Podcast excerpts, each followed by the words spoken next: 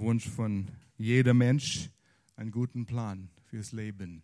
Wir wollen mehr haben. Wir wollen nicht zufrieden sein mit dem, was wir haben. Man hat das Gefühl in sich, es gibt doch mehr.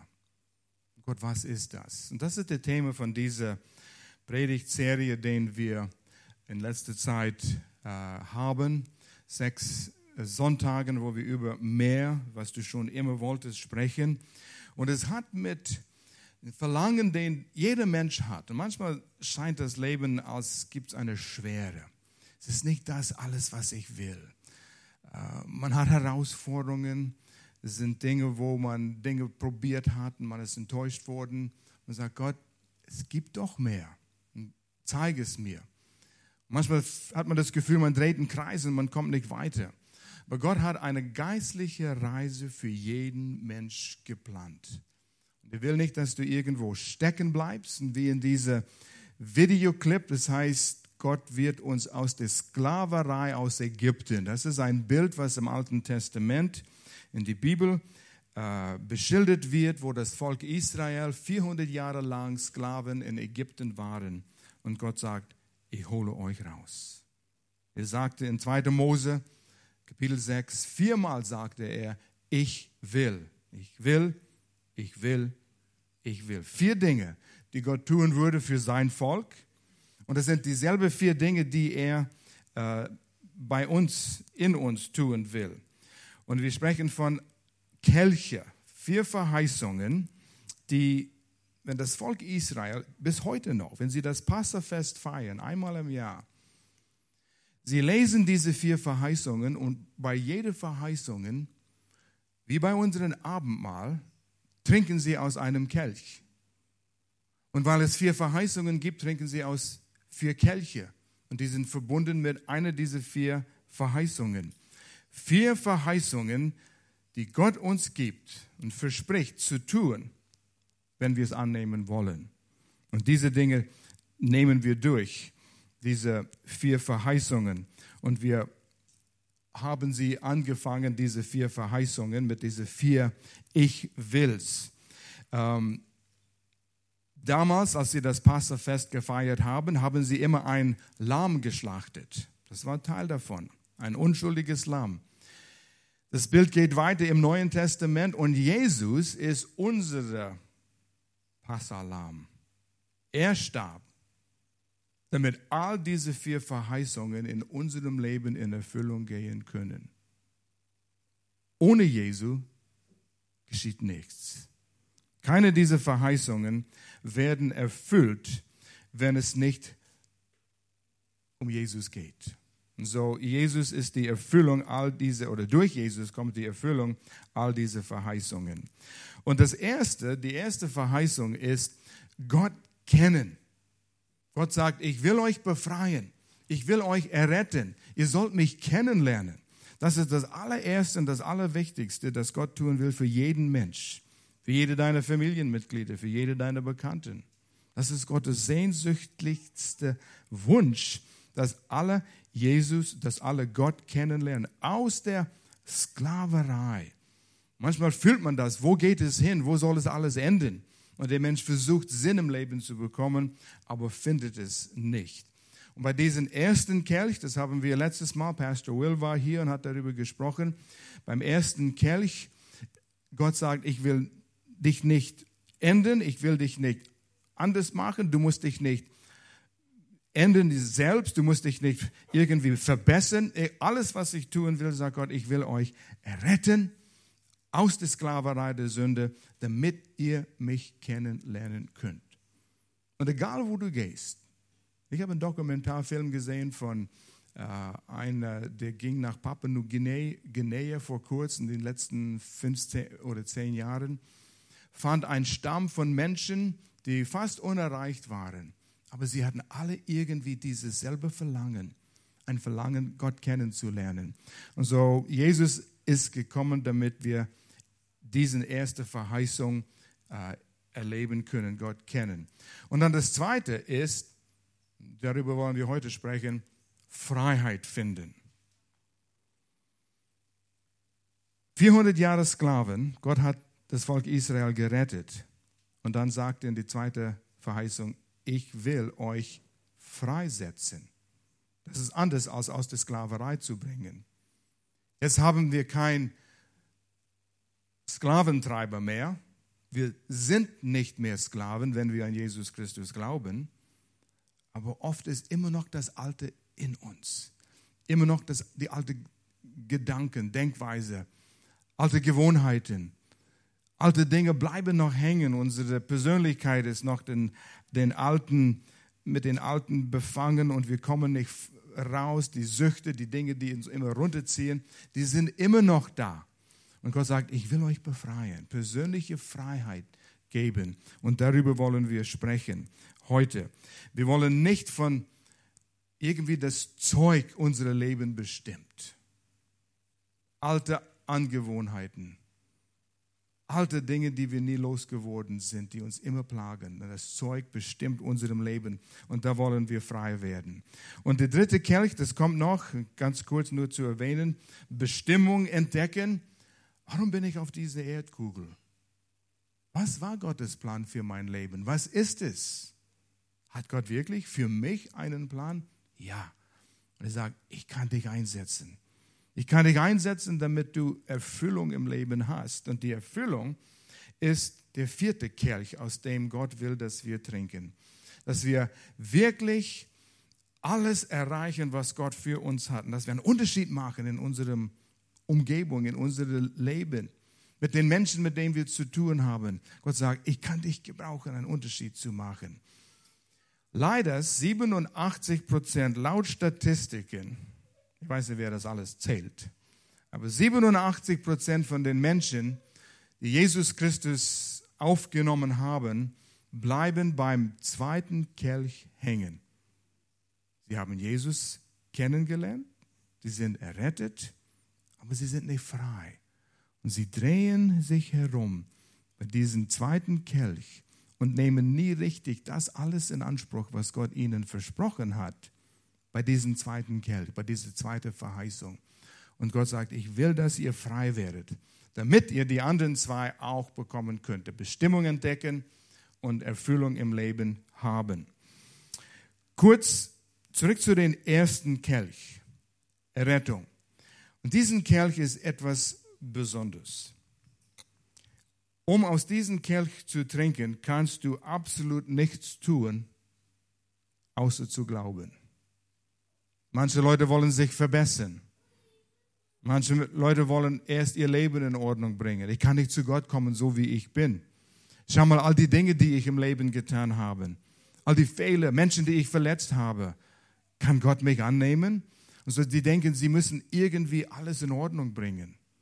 Sie müssen besser werden, sie müssen Gutes tun. Aber wie gut müssen wir sein und wie viel Gutes müssen wir tun, damit Gott uns annimmt? Niemand kann so gut werden, dass aufgrund unserer eigenen Leistung Gott sagt, so, das reicht, du bist gut genug, ich kann dich annehmen. Niemand kann das tun. Einmal gesündigt zu haben, reicht aus, dass wir nicht vor Gott kommen können. Und so Gott sagt, ich werde es euch schenken.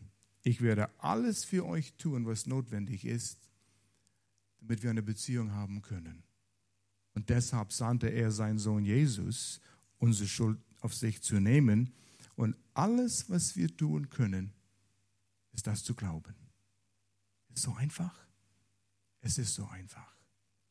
Wahrscheinlich die Mehrzahl von Menschen, die hier in diesem Saal sitzen heute, haben diese Entscheidung für Jesus getroffen. Ihr habt euer Vertrauen auf Jesus gesetzt, dass als er am Kreuz starb, nahm Schuld auf sich, nahm er deine Schuld auf sich auch. Nur glauben. Und Gott sagt, das ist alles, was ich will. Es gibt Dinge zu tun, aber hier in Epheser 2, die Verse 8 und 9, da lesen wir, ähm, noch einmal sagt Paulus, durch Gottes Gnade seid ihr gerettet. Es ist nur Gnade. Wir haben was anderes verdient, aber Gott sagt, was ihr verdient habt, kriegt ihr nicht. Aber was ihr nicht verdient habt, das bekommt ihr. Und das ist Errettung. Durch Gottes Gnade seid ihr gerettet. Und zwar aufgrund des Glaubens. Das alles. Ihr verdankt eure Rettung also nicht euch selbst. Nein, sie ist Gottes Geschenk. Sie gründet sich nicht auf menschliche Leistungen, so dass niemand vor Gott mit irgendetwas groß tun kann. Ein reines Geschenk. Und irgendwann kommt der Zeitpunkt, wo das in den Verstand richtig hineingeht. Und dann kommt es in den Herzen hinein. Und man, wie man sagt, man, man bekommt eine Offenbarung davon, was das wirklich bedeutet. Zu vergleichen, was ich wirklich verdient habe, mit dem, was ich wirklich bekommen habe. Gott sagt, ich schenke es dir. Wir waren hilflos. So, nachdem du gerettet bist, nachdem du sozusagen aus der Sklaverei errettet bist und du hast Gott kennengelernt, du sagst, ja, aber wenn ich in der Bibel lese, da gibt es allerhand Dinge, wo es heißt, tu dies, tu das, du sollst so leben, du sollst liebevoll sein, du sollst dein, Nach dein Nachbar leben. Wer ist dein Nachbar? Sollst geduldig sein. Aber das hat absolut nichts mit deiner Errettung zu tun. Nachdem du errettet bist, dann sagt Gott, ich bin in deinem Leben, dann helfe ich dir, den Person zu werden, den du wirklich sein willst. Dass du aus dieser alten Denkweise, Angewohnheiten kommst, damit du schließlich ein erfülltes Leben hast, wo du sagst, man, that's living. Das ist das Leben. Und so möchte ich wirklich leben auf einer höheren Ebene. Ähm, nachdem du uns gerettet hast, sagt Gott, es hat was, es ist was zu tun, wenn du willst. Du kannst bleiben, wo du bist. Wie heißt diese Werbung? Ich will so bleiben, wie ich bin. Ich will nicht so bleiben, wie ich bin. Ein paar Tage in der Schweiz auf einer kurzen Konferenz und da habe ich ein paar Leute kennengelernt oder wieder gesehen, die ich einige Jahre nicht gesehen habe. Und einer kam auf mich zu, ich glaube fünf Jahre her, wo das letztes Mal war, wo ich ihn gesehen habe. Und er sagt, ah, der gute alte Al. Ich heiße Al. Und ich sagte, oh, schade. Ich sagte, warum? Ich habe gedacht, ich bin besser geworden, ich bin gewachsen. Ich will nicht der gute alte Al sein. Aber ich sage, ich weiß, was du meinst. Es war als Kompliment gemeint. Aber ich will wachsen, ich will vorwärts gehen, ich will weiterkommen. Und so wir können unser Leben verändern. Und hier in Philippe 2, die Verse 12 und 13, hier heißt es, und das erste Wort, das erschreckt uns einfach, arbeitet. Es gibt Arbeit. Wir wollen. Arbeitet mit Furcht und Zittern an eurer Rettung. Jetzt, dass wir errettet sind, Jetzt können wir wachsen, jetzt können wir besser werden, jetzt können wir vorwärts gehen, jetzt können wir einen Unterschied in unsere äh, verlorene Welt machen. Ich meine, wenn du dich umschaust, du musst die Nachrichten schauen im Fernsehen, nur fünf Minuten, und du denkst, was für ein verlorene, elendes Welt, in dem wir leben, was jetzt geschieht, besonders wenn man am Nahen Osten denkt. Gott will uns benutzen, einen Unterschied zu machen wenn nicht die gesamte Problem zu lösen, dort, wo du bist, einen Unterschied zu machen. In deiner Schule, in deiner Familie, in deinem Bekanntenkreis. Und das ist Arbeit. So sagt er, arbeite mit Furcht und Zittern an eurer Rettung. Und doch ist es Gott allein, der beides in euch bewirkt. Er schenkt euch den Willen und die Kraft, ihn auch so auszuführen, wie es ihm gefällt. Ich denke, jeder, der sich Christ nennt, der sagt, ich will ein gottgefälliges Leben führen. Oder? Ich denke schon. Ich will das Richtige tun. Manchmal sagt er, er hat keinen Bock. Und Gott sagt, wenn du willst, ich werde dir helfen zu wollen. Aha. Und da fängt es an. Manchmal will man nicht aber man weiß, man soll wollen. Aber wenn du nicht willst, du kannst auch das Wollen von Gott bekommen. War das klar? Kam das herüber, so wie es hätte sein sollen? Mit dem Wollen? Ich verstehe das. Manchmal will ich auch nicht das Richtige tun. Aber Gott sagt, kaum meine Nähe. Ich kann dir auch das Wollen geben. Und dann die Kraft dich zu verändern. Die Kraft, das zu tun, was du weißt, du tun sollst, um weiterzukommen, um vorwärts zu kommen und in dem Genuss zu kommen, so wie Jesus das sagte in Johannes 10, Vers 10, ich bin gekommen, damit ihr das Leben habt und das Leben in Fülle, dass ihr es genießen könnt. Das ist Gottes Absicht für dich. Und dann stellen wir uns die Frage, wie funktioniert es? Wir sind dreiteiliges Wesen. Bist ein dreiteiliges Mensch. Ich sehe euch. Sehe ich euch wirklich? Nein. Ich sehe das Haus, in dem du wohnst. Luis sitzt vor mir hier. Sehe ich Luis? Nein.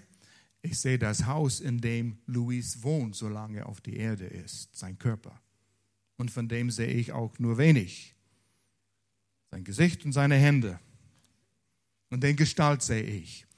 Wir sind physisch, wir sind Körper. Das ist das, was wir mit unseren fünf Sinnen betrachten können. Und das ist das, was wir brauchen, um auf dieser Erdkugel zu bleiben. Wir brauchen einen physischen Leib, um auf die physische Erde zu sein. Und so hat Gott uns einen Körper gegeben. Und diesen Körper, diesen physischen Teil, hat Verlangen, es hat Begierden, es sind Triebe, ein Appetit nach vieles. Und wenn wir uns hingeben und immer erlauben, dass unser Körper bestimmt, wie wir leben, mein Körper will immer essen. Oh, Kaffee und Kuchen, das schmeckt, und besonders in Deutschland. Das kennen wir nicht so in, in Kanada, Kanada, woher ich komme. Kaffee und Kuchen, das schmeckt. Und dein Körper will auch essen, oder?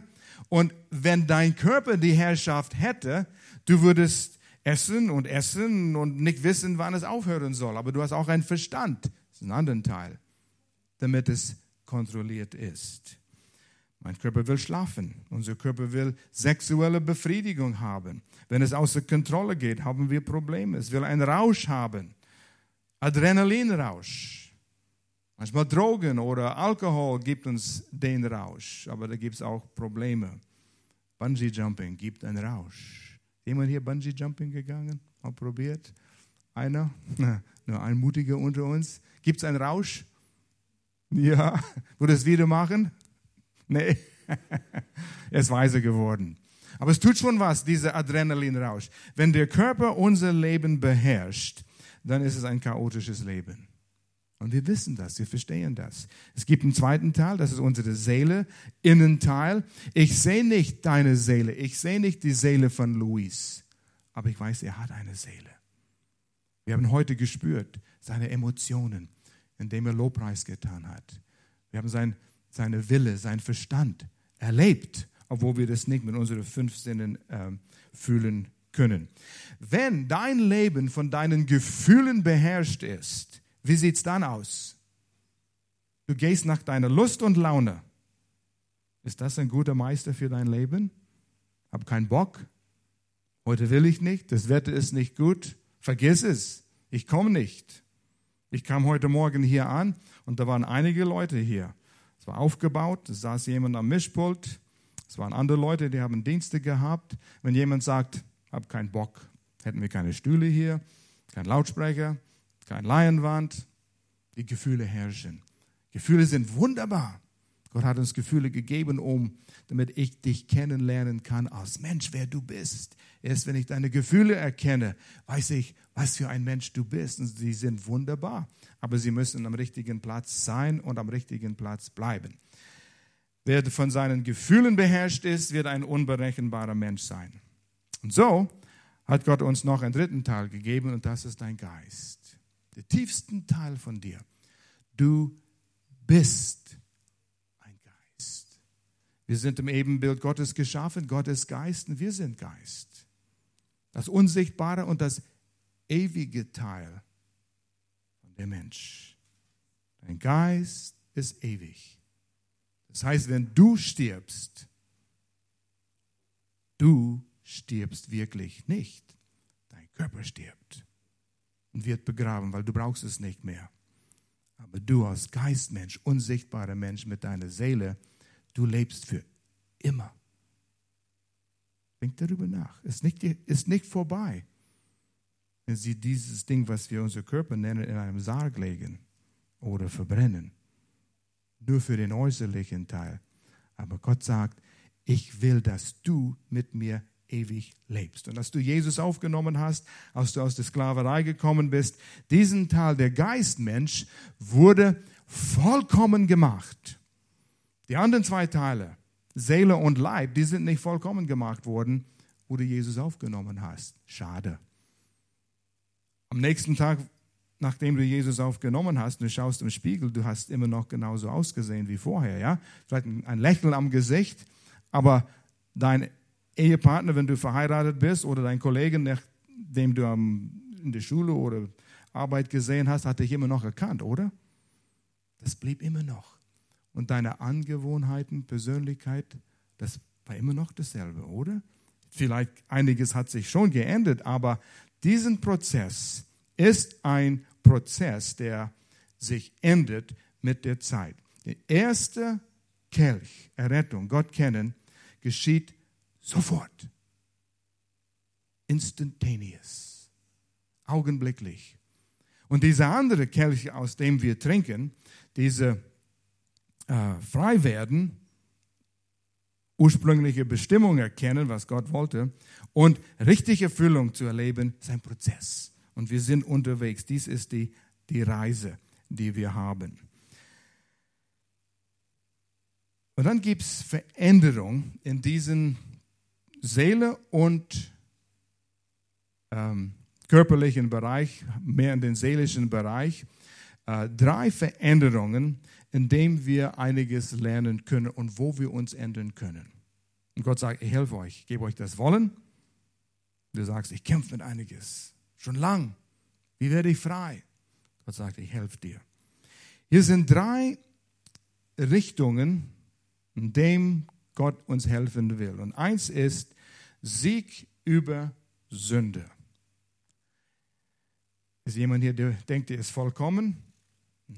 Jeder weiß, ich bin nicht vollkommen. Jeder hat manchmal die falschen Gedanken. Jemand hat manchmal das Falsche gesagt, weil man keinen Bock hatte oder irgendwie kommt in die Quere. Man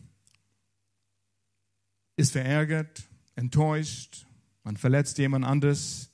Man weiß, wir sind nicht vollkommen, aber Gott sagt, ich helfe euch weiterzukommen, weiter zu äh, entdecken wie du besser werden kannst, wie du in diese Erfüllung kommen willst.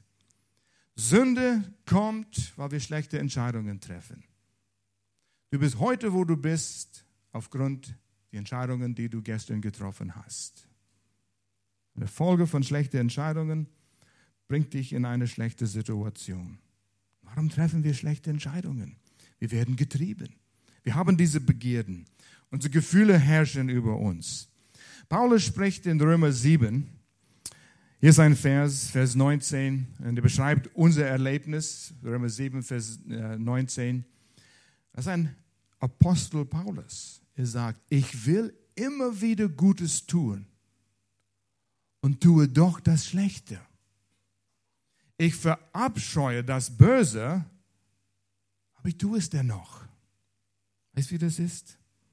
Nachdem du weg von jemandem kommst und du hast das Falsche gesagt, es war nicht korrekt. Wie du dich fühlst innerlich, nein, das war nicht richtig. Und warum tue ich das? Warum treffe ich diese schlechten Entscheidungen? Warum bin ich getrieben? Und Paulus sagt selbst, ich kenne dieses Gefühl, was jeder durchmacht. Innerlich will ich das Richtige tun. Das ist der Geistmensch. Dein Geist will, weil dein Geist ist den Teil von dich, den wo du Kontakt mit Gott hast. Da ist die Kommunikation. Du sagst, Gott, ich liebe dich, ich will das Richtige tun. Und wir singen diese Loblieder und Preislieder. Das ist alles gut und richtig, aber dann gehen wir hier raus und sitzen um den Kaffeetisch und, oh, der ist wieder hier, ja. Warum tun wir das? Weil wir immer noch in diese natürlicher Leibe sind mit unserer Seele, mit unseren Gefühlen, mit unseren Gedanken, mit diesen äh, alten Dingen, die wir immer noch mitschleppen. Gott sagt, ich will euch helfen. Ein alter Indianer im Westen Kanada sagte, in mir es ist, als sind zwei Hunde. Große Hunde. Ein schwarzer Hund und ein weißer Hund. Die sind ständig am Kämpfen. Und ihr wisst, der schwarze Hund ist der böse Hund, so wie der schwarze Cowboy auf dem schwarzen Pferd mit dem schwarzen Hut ist immer der böse, ja? Und der gute sitzt auf dem weißen Pferd. Und so, es gibt einen Kampf in mir und du spürst es auch, oder? Warum geben wir nach? Dann wurde Indianer gefragt, ja, und welcher Hund gewinnt? Ja, ist ganz deutlich. Den Hund, den ich besser ernähre. Aha. Welche Natur in uns ernähren wir mehr? Das ist die Frage, den wir uns stellen. Und so sagt Paulus am Ende dieses Kapitel Römer 7, Oh, elende Mensch, den ich bin, wer wird mich retten von diesem innerlichen Kampf, den wir, ich würde sagen, wir alle täglich durchmachen? Und er sagt am Ende des Kapitels, Verse 24, 25, wir finden den Sieg durch Jesus Christus, der Opferlamm der Passafest der Opferlamm, der für uns gestorben ist, uns zu befreien aus der Sklaverei und jetzt uns zu helfen, uns frei zu werden von dieser alten Gewohnheiten, diese alten Verhaltensmuster, den wir haben. Und dann gibt es noch etwas. Eine Seite ist, wir treffen falsche Entscheidungen. Ob wir wollen oder nicht, immer wieder treffen wir die falschen Entscheidungen. Wie wir mit Menschen umgehen, Entscheidungen für andere, Entscheidungen für unser Leben. Wir sagen das Falsche, tun das Falsche und hinterher sind wir enttäuscht. Das tun wir für uns selbst, an uns selbst. Aber dann gibt es auch Verletzungen, wo jemand anders etwas getan hat und das verletzt uns. Jeder von uns ist verletzt worden. Es fängt zu Hause an. Es kann sein, ich kenne nicht deine Familienleben, wie du ähm, groß geworden bist ähm, wie es zu Hause war bei dir, aber wir brauchen Heilung von unseren Wunden, die vielleicht unsere Eltern uns gegeben haben. Wir haben Menschen in unserer Gemeinde, die kommen von Familie und das ist in Freiburg gar nichts anderes, wo Alkoholismus eine Rolle gespielt hat. Papa kam nach Hause betrunken, hat seine Frau, die Mutter von den Kindern, geschlagen und die Kinder leideten, sie sind verletzt worden. Und sie wachsen mit diesen Verletzungen auf. Und sie kommen davon nicht weg. Jemand hat dir was getan, Bekannten, Verwandten, später dein Chef, andere Mitarbeiter. Und ich habe das so oft gehört, das werde ich nie verzeihen. Meine Mutter kann ich nie verzeihen. Was meine Nachbarin zu mir gesagt hat, das werde ich nie verzeihen können. Und manche Leute schleppen einen Hass, einen Groll, einen Zorn mit sich, 30 Jahre lang. Und das hält uns gefangen. Und wir, wir trinken nie völlig von diesem zweiten Kelch der Befreiung, diese Freiheit in Anspruch nehmen. Wir drehen rum und rum und rum. Und unser geistlicher Feind, der Teufel, Satan, und es gibt ihm, er versucht uns dort gefangen zu halten, damit wir je nicht vorwärts gehen und aus den dritten und vierten Kelch trinken, weil da fangen wir einen Unterschied zu machen, unsere Welt zu verändern und das will er verhindern. Wenn er dich dort behalten kann und du kreist rum mit deinem alten Zeug, dann kommst nicht vorwärts. Und das ist der Dilemma, den viele Menschen in dem sie sich befinden. Vielleicht hast du eine Tragödie erlebt. Warum hat Gott meinen Bruder, meine Schwester getötet? Gott kriegt die Schuld für alles. Das ist ein Groll gegen Gott. Du wirst nicht weiter wachsen. Kommst nicht weiter. Gehst in Kreisen. Wenn du deine Vergangenheit nicht loslassen kannst, wirst du deine von Gott gewollte Zukunft nie erleben. Irgendwann muss man loslassen. Ja, aber du weißt nicht, was er mir getan hat. Ich will es nicht mal wissen. Gott weiß es. Du weißt es. Und solange du daran festhältst, hält es dich dort verankert. Und man kommt nicht vorwärts. Eine Herausforderung. Und Gott will uns helfen.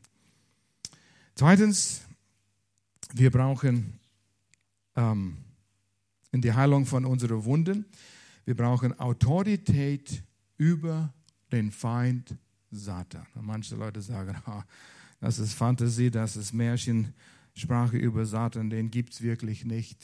In der Bibel steht es in 1. Petrus 5, Vers 8, Satan geht wie ein brüllender Löwe herum und sucht, wen er verschlingen kann. Wer hält sich fest an einige dieser alten Dinge? Wer hält sich fest an der Vergangenheit mit Groll? Da hat Satan ein Recht in dem Leben. und er hält den Mensch fest und kommt nicht vorwärts. In Epheser Brief Kapitel 6, da heißt es, wir haben mit böse Mächte zu tun in der unsichtbaren Welt, mit Mächtigen, die sind gut organisiert. Und Satan sitzt und kennt dich, er kennt deine Schwäche, kennt meine Schwäche. Und genau dort wird er versuchen, uns anzugreifen. Er weiß nicht alles. Aber man darf nicht mit ihm rumspielen. Aber wir haben Autorität über ihn. Durch Jesus Christus. Und wenn wir das kennenlernen, und das wird das Thema von äh, einem anderen Gottesdienst, in zwei Wochen wird es darüber sein, ähm, wie wir auch den Sieg über Satan haben können. Das können wir. Wir haben Jesu Autorität, er hat es uns gegeben. Okay, ist gut, gibt es mir Hoffnung. Wie finde ich diese Freiheit? Das ist die Frage. Jetzt sag mir, wie funktioniert es dann eigentlich? Erstens müssen wir die eine Verheißung in Anspruch nehmen und das heißt nicht unter Verdammnis leben. Paulus hat uns den Schlüssel gegeben im Römerbrief, in Kapitel 8 hat er gesagt in diesem Vers, so einen gewaltigen Vers. Wer nun mit Jesus Christus verbunden ist, wer aus dem ersten Kelch getrunken hat, aus der Sklaverei genommen worden ist, nur weil man glaubt, den spricht er an. Wer nun mit Jesus Christus verbunden ist, wird von Gott nicht mehr verurteilt. Und auch nicht für das, was du in der Vergangenheit getan hast. Wir verurteilen uns selbst. Oder? Du denkst an Dinge, die du getan hast in der Vergangenheit. Oh, das war so blöd, so schlimm, so verletzend. Wie kann Gott mir das vergeben? Ich kann mich selbst nicht dafür es vergeben. Sind Menschen, die haben Schlimmes getan. Manche denken, was haben sie anderen Menschen angetan? Und ich sprach mit einem Mann in meinem Büro in Lörrach. Wir saßen am Tisch und ich habe ihm erklärt, was Jesus für ihn getan hat. Und er sagte, ich kaufe das von niemandem ab, dass Gott mir all das vergeben kann, was ich in meinem Leben getan habe. Nein, nein, wenn du nur wusstest, alles, was ich getan habe. Jesus abgelehnt, weil er kein Vertrauen zu ihm hatte, dass er sagt, ich kann dir vergeben. Und schließlich alle Sünde ist gegen Gott. Und da brauchen wir die erste Vergebung. Und dann bringen wir es in Ordnung mit Menschen. Und so denken wir immer wieder an, wie schlecht wir sind. Wir verdammen uns selbst und Satan sitzt auf dem Schulter und klopft an und sagt, weißt du, was du getan hast? Kannst du dich dann noch daran erinnern, wie du jemanden da verletzt hast? Das war das Verkehrte. Weißt du, du hast gesagt, du wirst es nie wieder tun, aber du hast es wieder getan. Du bist kein guter Christ. Ja, ja, ja, ja, ja, ja. Und er, er sitzt hier und er flüstert in deinem Ohr oder schreit in deinem Ohr und man fängt an, das zu glauben. Man verdammt, verdammt sich selbst, man verurteilt sich selbst. Aber du hast das Recht, weil du dein Vertrauen auf Jesus gesetzt hast, zu diesem Vers zu gehen, egal wann es ist und du fühlst dieses Verdammnis und du weißt, ich bin mit Jesus Christus verbunden und Gott, du verurteilst mich nicht für das. Es ist vergeben. Dein Geist wurde neu gemacht, völlig reingewaschen. Es gibt ein, ein, ein ähm, wie soll man sagen, ein, ein Ausdruck, die Sünde wurde wie ist das Wort auf Deutsch? Expunged auf, auf Englisch, ver, vermehrt, zermerzt, ausgelöscht, zerstört. Es existiert nicht mal. Du findest keine in den Archiven, du findest nirgendwo aufgeschrieben, Alfer, du hast das und das damals vor 20 Jahren getan. Schlimm, schlimm, schlimm. Du findest es nicht mehr.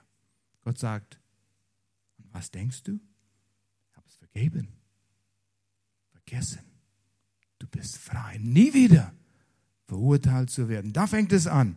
Wenn du Freiheit finden willst, häng dich an diese Herausforderung. Und dann ist es kein Problem, keine Schande, zuzugeben, ich kämpfe noch mit einigen Dingen in meinem Leben. Ich habe falsche Gedanken. Ich tue Dinge, die nicht richtig sind. Gott wird dich nie dafür verurteilen, wenn du zu ihm gehst. Weißt, wir sind Meister Schauspieler. Wir kommen zum Gottesdienst. Wie geht's? Mir geht's gut. wunderbar, alles picobello. Ja, Beruf, super. Familie, ah, sehr gut. Und innerlich weißt du, oh, ich kann meine Frau nicht leiden. Ja. Aber wer sagt das? Wie geht's dir? Ah, ich hasse meine Frau. Okay. Anstand wegen sagen wir diese Dinge nicht. Aber irgendwo zerfrisst es dir, weil du weißt, eine Ehe ist nicht so, wie es sein soll. Und du weißt, es sind Dinge in deinem Leben, die nicht in Ordnung sind. Aber wem kannst du es sagen? Also eins ist klar, Gott wird dich nie verurteilen für die Dinge, mit denen du kämpfst. Wenn du das begreifst, auf einmal kommt eine, oh, das ist gut zu wissen. Heißt nicht, dass es richtig ist, was du tust. Aber Gott sagt, komm in meine Nähe. Wir arbeiten dran. Ich habe den Meister proper, was das bereinigen kann. Aber ich werde dich nie dafür verurteilen. Wirklich nicht. Ich habe es gestern getan, vorgestern.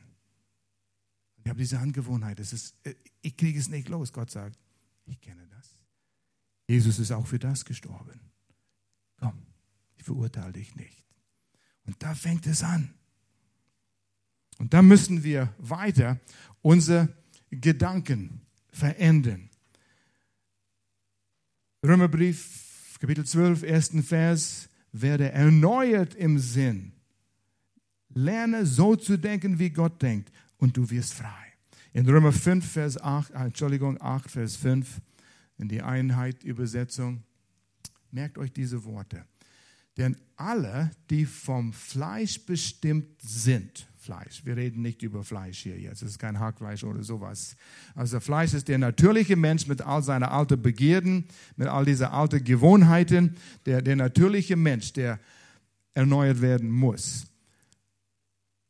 Alle, die vom Fleisch bestimmt sind und diese Dinge kontinuierlich tun, die trachten nach dem, was dem Fleisch entspricht. Die trachten nach diese falschen Dinge. Sie denken darüber nach. Ihre Gedanken sind voll mit Selbstsucht, mit Neid, mit Groll.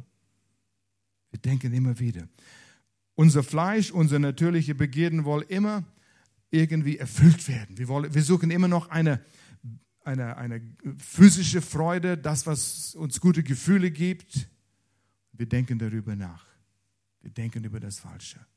Gedanken, Gedanken.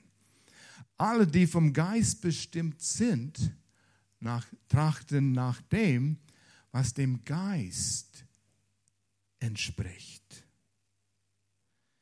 Denken über was anderes.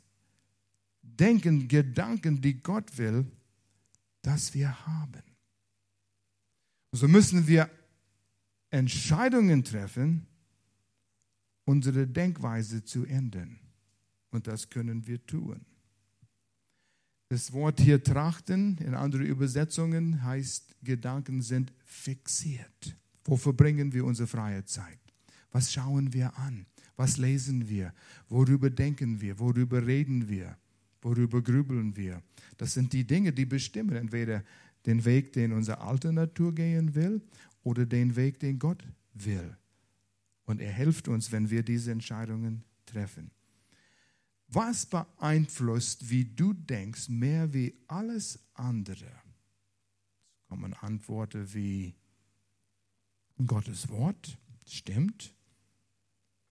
Denk darüber nach. Was bestimmt ist.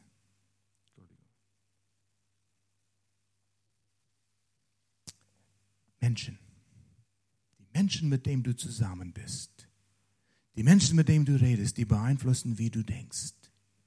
Du wirst dieselbe Person, der gute alte Al, fünf Jahre von heute, außer die Bücher, die du liest und die Menschen, die du kennenlernst. Die werden dein Leben verändern. Mit wem verbringst du die Zeit? verbringst du die Zeit mit Menschen, die dir helfen, in die richtige Richtung zu gehen. Beziehungen bringen Veränderungen. Brauchen die richtigen Beziehungen. Um aus diesem zweiten Kelch zu trinken, frei zu werden, brauchen wir unbedingt gesunde und richtige Beziehungen um Heilung zu erfahren von Wunden, die wir haben, brauchen wir die richtigen Beziehungen. Gott vergibt. Aber die Heilung kommt durch Beziehungen. Schau mal, was Jakobus sagt in Kapitel 5. Jakobus 5, Vers 16. Es heißt das falsch. Jakobus 5, Vers 16. Bekennt einander euer Schuld und betet füreinander, damit ihr geheilt werdet. Ja, das ist körperliche Heilung. Unter anderem auch. Der gesamte Mensch erlebt Heilung. Ja, ich würde niemandem sagen, was ich für Sünde in meinem Leben habe. Aber das ist das, was eine Gemeinde sein soll, wo wir Beziehungen bekommen können, wo wir einander, wir lernen einander zu vertrauen. Wir sagen, hey, weißt du was? Ich kämpfe mit etwas in meinem Leben. Ich komme nie davon los. Manche sind gebunden. Manche sind an Alkohol gebunden. Manche sind an Pornografie gebunden. Manche sind in einer Einstellung der, der Groll. Man kommt nicht los davon. Wenn wir die Sinn Christi in uns haben, dann verurteilen wir einander nicht, weil wir wissen, wir alle kämpfen. Und das ist meine Aufgabe als Pastor, zu versuchen, die Gemeinde so zu führen, damit wir eine, eine, eine Kultur, eine Atmosphäre der Annahme haben. Nicht, dass wir Sünde für richtig heißen, sondern wir bauen zum Beispiel Connect-Gruppen auf. Connect-Gruppen, wo wir Beziehungen aufbauen können, wo Menschen dort sind, denen man vertrauen kann, wo Menschen dort sind, vor denen wir unsere Maske abziehen können. Und we can be real. Wir können so sein, wie wir wirklich sind. Und wir werden akzeptiert. Und ihr, ihr akzeptiert die Schwächere. Menschen haben eine Sehnsucht danach. Man hängt nicht als seine schmutzige Wäsche vor der Gemeinde. Nein, nein, das ist verkehrt. Wer will das sehen? Ich nicht. Aber wo du sagst, hey, ich, ich habe einen Kampf in mir. Der andere sagt, ich verstehe das. Ich habe auch mit dem gekämpft. Kämpfe immer noch. Komm, wir beten miteinander. Die Tatsache, dass man es ans Licht bringt, das reicht. Man muss nicht alle Details geben. Aber das ist jemand, der mich versteht. Das ist jemand, der mich unter seinen Arm nimmt und sagt, komm, wir beten zusammen. Wir einigen uns. Weil am Ende dieses Kapitels, Kapitel 5, da spricht es über das Gebet des Gerechten. Es vermag viel. Und der Feind, der Teufel sagt, na, na, wenn du das ihm sagst, er geht überall, die ganze Welt macht es auf Facebook, die ganze Welt wird wissen. Und dann haben wir keine Vertrauensbasis. Aber man plappert das nicht überall herum. Aber wo Vertrauen ist, wo das aufgebaut worden ist, da bekommt man Freiheit. Die meisten Menschen sind zu stolz, um das zu tun. Aber Gott verurteilt uns nicht. Gott vergibt, 1. Johannes 1, Vers 9, wenn wir unsere Sünden bekennen. Bekennen heißt Urtext, homologeo, dasselbe zu sagen, was Gott über das sagt. Gott, meine Einstellung ist Sünde. Das reicht. Ich tue Buße. In dem Augenblick ist es vergeben worden. Du musst nicht einen Kilometer auf deine Knien auf Glas laufen, um Vergebung deiner Sünde zu bekommen. Gott sagt, wenn du das so siehst, wie ich es sehe, und du bekennst das, du sagst dasselbe, was ich sage, das war eine falsche Einstellung, das war Sünde, ist vergeben. Nie wieder wird er das hochbringen. Relax. Vergebt. Und wenn wir wirklich erkennen, wie Gott darüber denkt, Dinge, die ich getan habe, die Sünde, ich will es nicht wieder machen. Es wieder tue, er vergibt. Ja, das habe ich schon tausendmal getan. Irgendwann wird Gott sagen, das reicht, ich werde nicht mehr vergeben. Ah, kennst du Gott nicht? Kennst du seine Gnade nicht? Seine bedingungslose Liebe. Gott vergibt. Und wenn wir Beziehungen aufbauen, dass wir die Menschen werden, wo Menschen zu uns kommen können, sagen, hey, ich habe Kämpfe. Ich brauche jemanden, der mit mir betet. Du bist der Person. Und du hältst für dich selbst, was du für dich selbst behalten sollst. Werden die Menschen geheilt von alter Verletzungen. Sie werden befreit von Dingen, die sie gebunden halten. Immer wieder, immer wieder, die richtige Beziehung werden in der Bibel ähm, angesprochen wie Familie, das Volk, ein Leib Christi. Ein Leib ist, Körper ist von sehr vielen Teilen. Weiß nicht, ist Knochen allein, wie viel hundert Knochen? Arzt, Doktor, wie viele Knochen haben wir? wie? 280 um die 300 Knochen. Brauchen alle. Und die kleinste Knochen ist im Ohr, richtig? Ja. Auch die kleinste Knochen brauchen wir. So, so notwendig. Wir brauchen einander. Wir brauchen den Leib. Wir müssen füreinander da sein, statt ähm, Barrieren aufzubauen zwischen uns. Ich mag dich nicht, was du getan hast. Ich bin besser wie du. Und dieses stolzen Ego kommt hoch. Und wir trennen uns voneinander. Genau was der Feind will. Aber wenn wir von diesem Kelch trinken und wir wollen frei werden, dann nehmen wir die Maske ab und wir sehen einander und stärken einander. Drei wichtige Beziehungen, die jeder Mensch haben soll. Das erste ist mit Jesus. Ich fordere dich heraus, bekenne es mit der Wassertaufe. Wenn du noch nie den Schritt getan hast, vor der Gemeinde, vor anderen, entscheide dich für die Wassertaufe. Wenn deine Beziehung dir was bedeutet zu Jesus Christus, die Beziehung zu Jesus Christus, bekenne es. Ich gehöre Jesus. Ich will erklären, deklarieren zu der Welt. Jesus ist mein neuer Herr. Er hat mich freigekauft von der Sklaverei der Sünde. Wassertaufe vergibt keine Sünde. Es vergibt keine Sünde, so wie dieser Ehering mich nicht verheiratet macht. Ist nur ein Symbol. Aber irgendwo habe ich eine Entscheidung getroffen. Ich habe mich mit einer unwiderrufbaren Selbstverpflichtung verpflichtet zu Gloria. Unwiderrufbare Selbstverpflichtung. Wir bleiben zusammen und arbeiten an die Beziehung, bis es funktioniert. Nach 46 Jahren soll es funktionieren. Es funktioniert. Aber das ist ein Symbol und ich ziehe es an mit Stolz. Und wenn jemand meinen Ehering sieht, oh, er ist verheiratet, hat eine, ist in einer Bundbeziehung. Und genauso ist es mit Wassertaufe. Lass die Welt wissen. Und was wir tun sollen, wenn du dich entscheidest für die Wassertaufe, wie sollen in die Zeitungen und die Schulzeitungen, wo du arbeitest, in den blauen Brett, die Leute werden getauft bei Gemeinde der offene Tür und dein Name steht da drauf. Dass die Welt weiß, oh, oh, oh. Warum nicht? Jesus hat dich freigekauft. So soll es sein. Erste Beziehung ist eine Beziehung zu Jesus Christus, den du bekennst mit, Wasser, äh, mit Wassertaufe. November, Ende November, 27. November, letzten Freitag im November, haben wir in Lörrach eine Wassertaufe für Gemeinde der offene Tür.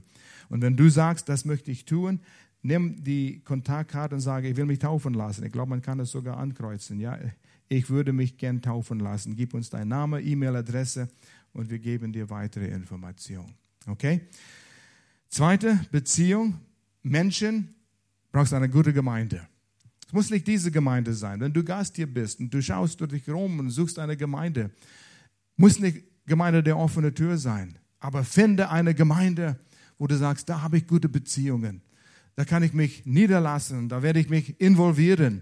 Und diese Beziehung brauchst du, um zu wachsen, um frei zu werden. Aber finde eine Gemeinde, wo du eine Gemeindefamilie hast, wo du ein Teil davon sein kannst und geh jede Woche dorthin. Und dann wirst du auch wachsen und deine Gedanken werden sich ändern. Man fängt an, im positiven Sinn eine gute Gehirnwäsche zu bekommen. Es wird sauber gewaschen. Weg von den alten Gedanken. Und drittens, eine Beziehung in eine Kleingruppe, eine Connect-Gruppe. Wir sagen Connect-Gruppe ist Englisch, wo Menschen Connections, Verbindungen haben, wo sie lernen, miteinander umzugehen in Liebe, wo sie einander stärken können. Muss man? Nein. Kann man in den Himmel gehen mit all sein Zeug, das alte Zeug, was man noch mitschleppt, all das Gepäck? Natürlich. Aber du kannst auch loswerden. Man kann voll von diesem zweiten Kelch trinken mehr und mehr in die Freiheit kommen. Es ist nicht ein einmaliges Erlebnis, es ist ein Prozess. Aber man merkt, ich werde freier und freier und freier und kann dann auch zu Kelch 3 gehen und da kann ich auch von Kelch 3 trinken.